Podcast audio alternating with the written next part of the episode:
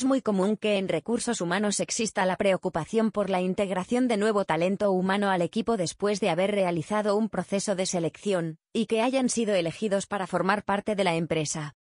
Sin embargo, fuera del equipo de recursos humanos, esta no es una preocupación frecuente. La mayoría de los líderes de equipo se plantea una presentación básica, del estilo. Luis, ella es María, se encarga de la parte de desarrollo. Este es Pedro que hace marketing, y así sucesivamente hasta llegar a una presentación relativamente informal del equipo al nuevo talento humano. Una vez hecho esto, le asignan un par de tareas a Luis y a esperar lo mejor. En este sentido hay un formato de tres pasos que puede ayudarte como líder a promover la integración de tu equipo, y a ese nuevo talento humano ayudarlo a entender el proceso de valor del que ahora él forma parte. Prepara la integración de nuevo talento humano con buena energía. Es importante que el equipo esté preparado antes de que hayas citado al nuevo talento humano a su primer día. Para ello basta con reunir a tu equipo actual, y comentarles cuál será la dinámica de recibimiento. Cada uno de ellos formará parte de un rol donde se le explique al nuevo talento humano qué se necesita de él o ella. Sea el caso de trabajo directo o indirecto con esta persona, es necesario mencionar las características que son valiosas del trabajo asignado a esta, y así darle continuidad administrativa o de producción al puesto de trabajo. Para poder realizar este proyecto de integración de nuevo talento humano, todo el equipo tiene que tener claro cómo influye el trabajo de cada uno de ellos en el trabajo del otro, y cuál es la secuencia de producción administrativa adecuada para que vayan explicando el proceso en orden. Una vez tenemos a la persona que será el nuevo talento humano de nuestra empresa, lo primero que hay que hacer es realizar un recorrido genérico por todo el lugar. Indicando qué gestiones se hacen, en qué lugares y cuáles son los lineamientos generales de la empresa. Algunos puntos importantes de este recorrido serán la ubicación de los sanitarios, cafetería y el agua. En caso de que existan más áreas de servicio, deben ser incluidas. Cómo localizar al personal de mantenimiento y limpieza de la compañía. Dónde se ubica recursos humanos y quiénes son los responsables de aclarar distintas dudas. Presentarlos al nuevo miembro del equipo. ¿Cuáles son los departamentos y cargos que más interactúan con el equipo?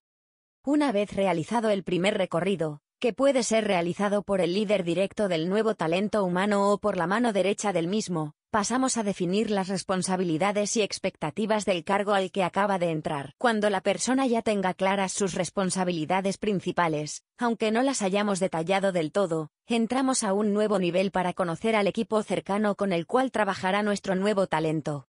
Integrar al talento humano en la cadena de valor de tu equipo.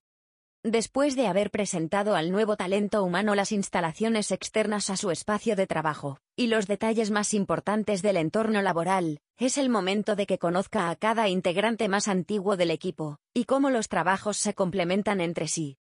Para llevar a cabo esta tarea, el nuevo talento humano debe conocer a cada miembro por individual para que estos le muestren qué es lo que tienen que hacer para alcanzar las metas colectivas. Esto tiene dos funciones. La primera es capacitarlos en el aspecto técnico, de forma tal que cuando haya un cuello de botella sepan, exactamente, dónde se puede estar originando y cómo apoyar para que todo se resuelva más rápido. Y segundo, permite compartir con cada miembro del equipo, conociéndoles un poco más. El tiempo ideal para esto es una jornada de trabajo completa por puesto de trabajo, para que puedan visualizar la apertura y cierre de tareas del día además de que es un tiempo prudente para que día a día se pueda ir mezclando un poco más con el equipo. Con esta segunda forma de integrar al nuevo talento humano de forma natural en el equipo cumplida, ya llega el tiempo de entrar en materia y ponerse manos a la obra. En esta siguiente fase veremos cómo abordar las tareas y obligaciones del cargo. Cómo empezar a asignar las tareas y responsabilidades en las primeras semanas de gestión del nuevo talento humano. Luego de haber visto la forma en cómo funciona el equipo en líneas generales, es momento de llegar a lo particular, y asignar las tareas correspondientes al nuevo miembro.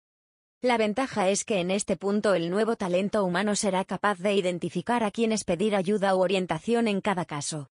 Esto evitará retrasos innecesarios y también la carga mal distribuida de apoyo. ¿Esto qué quiere decir? Que cuando asignamos al nuevo a una sola persona, esta acaba cargando con sus propias tareas, y las de la otra persona a nivel supervisorio. retrasando así su propio trabajo. El paso 2 es muy importante para poder distribuir las cargas equitativamente en todos los miembros, y ver que los retrasos sean los menos posibles. La carga laboral del nuevo talento humano debe ser asignada progresivamente y en forma secuencial. ¿Cómo? Entendiendo los pasos que tiene que seguir cualquier persona que esté dentro de ese puesto de trabajo para llevar un proceso de iniciado a terminado de forma eficiente. Para lograr esto es importante tener parametrizados los puestos de trabajo, y tener manuales internos del equipo que sirvan de apoyo en la nueva gestión.